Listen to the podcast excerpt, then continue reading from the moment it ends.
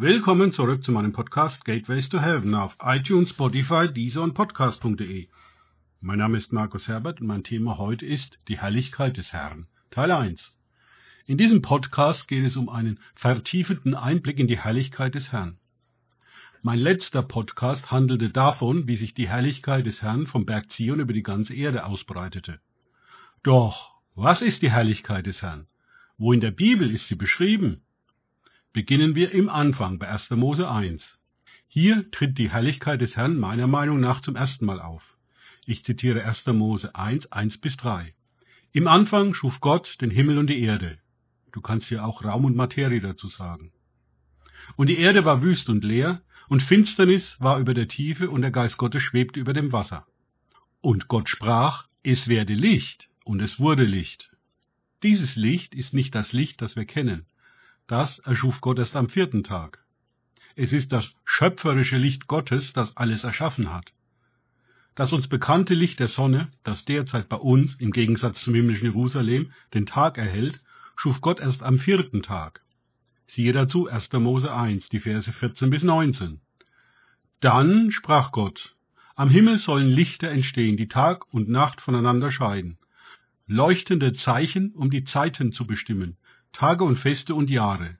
Sie sollen am Himmelsgewölbe leuchten, damit sie der Erde Licht geben.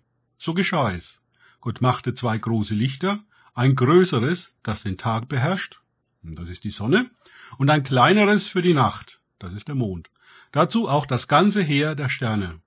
Gott setzte sie an das Himmelsgewölbe, damit sie der Erde Licht geben, den Tag und die Nacht regieren und Licht und Dunkelheit voneinander scheiden. Und Gott sah alles an, es war gut, es wurde Abend und wieder Morgen, der vierte Tag. Noch einmal zurück zu 1. Mose 1, 1 bis 3. Dieses schöpferische Licht Gottes, also die Herrlichkeit Gottes, wird noch dadurch verstärkt, dass der Geist Gottes, also der Heilige Geist, über den Wassern schwebte. Durch den Evangelisten Johannes wissen wir, dass Jesus die Herrlichkeit Gottes, dieses schöpferische Licht verkörpert. Johannes 1, 1 bis 5. Im Anfang war das Wort, und das Wort war bei Gott, und das Wort war Gott. Dieses war im Anfang bei Gott. Alles wurde durch dasselbe, also auch Sonne, Mond und Erde, und ohne dasselbe wurde auch nicht eines, das geworden ist. In ihm, also Jesus, war Leben, und das Leben war das schöpferische, erschaffende Licht der Menschen. Und das Licht scheint in der Finsternis, und die Finsternis hat es nicht erfasst. Hier sehen wir also Vater, Sohn und Heiliger Geist und damit die volle Herrlichkeit Gottes in Aktion, um die gesamte Schöpfung im Anfang zu erschaffen. Diese Herrlichkeit Gottes war natürlich auch im Garten Eden, dem Paradies, als Gott Adam und Eva schuf. 1. Mose 3,8 deutet dies an. Am Abend, als es kühler wurde, hörten sie, wie Gott der Herr durch den Garten ging. Da versteckten sich der Mensch und seine Frau vor Gott zwischen den Bäumen. Das war jetzt nach dem Sündenfall, so dass Adam und Eva die Herrlichkeit des Herrn nicht mehr ertragen konnten. Ich denke, dies ist ein weiterer Grund, warum Adam und Eva das Paradies verlassen mussten. Durch den Sündenfall waren sie nicht mehr kompatibel mit der Herrlichkeit Gottes. Sie waren ja im Ebenbild Gottes geschaffen, doch durch die Sünde hatte sich alles geändert. 1. Mose 3, 9 bis 10. Und Gott, der Herr, rief den Menschen und sprach zu ihm, Wo bist du? Da sagte er, ich hörte deine Stimme im Garten und ich fürchtete mich, weil ich nackt bin, und ich versteckte mich. Hier nahm das Versteckspiel vor Gott seinen unrühmlichen Anfang. Daran hat sich bis heute nicht viel geändert. Je nachdem, welches Bild du von Gott hast, hörst du, wo bist du, Adam, sehr verschieden. Überlege mal, hörst du hier die Stimme Gottes, wie die des obersten Richters, bei dem schon die folgende Bestrafung mitschwingt? Wo bist du, Adam? Oder hörst du hier die gebrochene Stimme eines Vaters, der gerade seine Kinder an die Sünde verloren hat? Ich persönlich höre hier die gebrochene Stimme des Vaters. Wo bist du? Adam. Im weiteren Dialog von Gott mit Adam und Eva wird klar, warum die Herrlichkeit des Herrn außerhalb des Garten Edens nicht mehr so wie im Paradies vorhanden war. Gottes Herrlichkeit verträgt sich nicht mit seinem Fluch. Oh, welche Überraschung für die meisten Christen. Gott war der Erste, der gleich drei Flüche ausgesprochen hat. Als erstes traf es den sprechenden Schlangenengel, den Ursprung der Lügenmatrix Satans.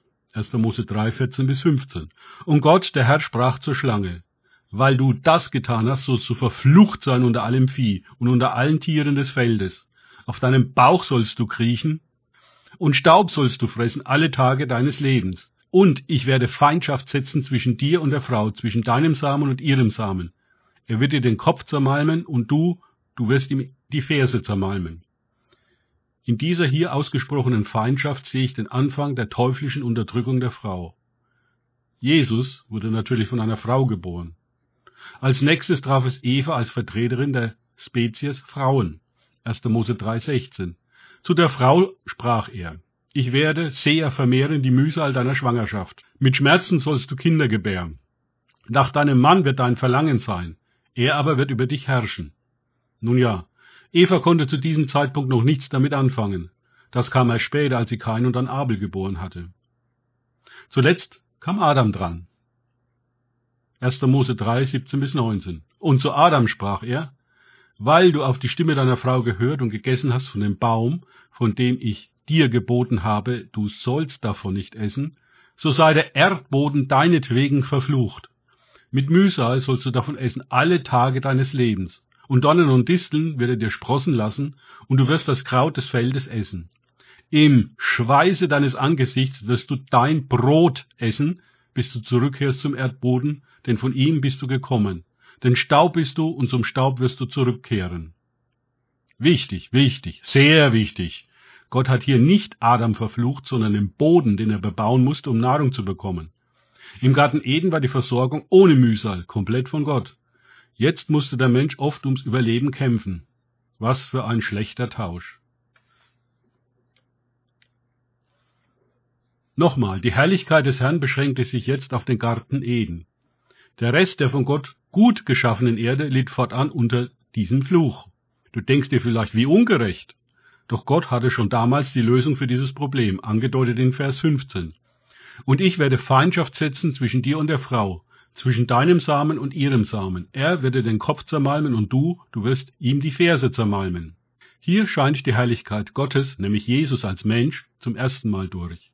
Dies ist die erste Prophetie von vielen noch folgenden Prophetien, die auf den fleischgewordenen Sohn Gottes, nämlich Jesus Christus, und seinen stellvertretenden Tod am Kreuz hinweisen. Der Apostel Paulus drückt dies in Galater 3,13 wie folgt aus. Christus hat uns losgekauft von dem Fluch des Gesetzes, indem er ein Fluch für uns geworden ist. Denn es steht geschrieben, verflucht ist jeder, der am Holz hängt. Und in Römer 8, 19, denn das sehnsüchtige Harren der Schöpfung wartet auf die Offenbarung der Söhne Gottes. Wenn hier Söhne steht, sind immer Söhne und Töchter gemeint. Anmerkung. Brot steht hier für Nahrung, denn auf dem asiatischen Kontinent wird vor allem Reis als Grundnahrungsmittel gegessen und kaum Brot. In Christus ist dieser Fluch, dass du im Schweiße deines Angesichts deine Nahrung verdienen musst, aufgehoben. Es liegt nun an uns, damit dies Realität wird. Jesus selber sagt von sich in 1. Johannes 6, 51, Ich bin das lebendige Brot, das aus dem Himmel herabgekommen ist. Wenn jemand von diesem Brot isst, wird er leben in Ewigkeit. Und in Johannes 6, 33, denn das Brot Gottes ist der, welcher aus dem Himmel herabkommt zu Jesus, und der Welt das Leben gibt. Übersetzt, ewiges Leben in der Herrlichkeit Gottes. Als seine Jünger Jesus fragten, wie sie beten sollten, sagte Jesus folgendes in Matthäus 6,11.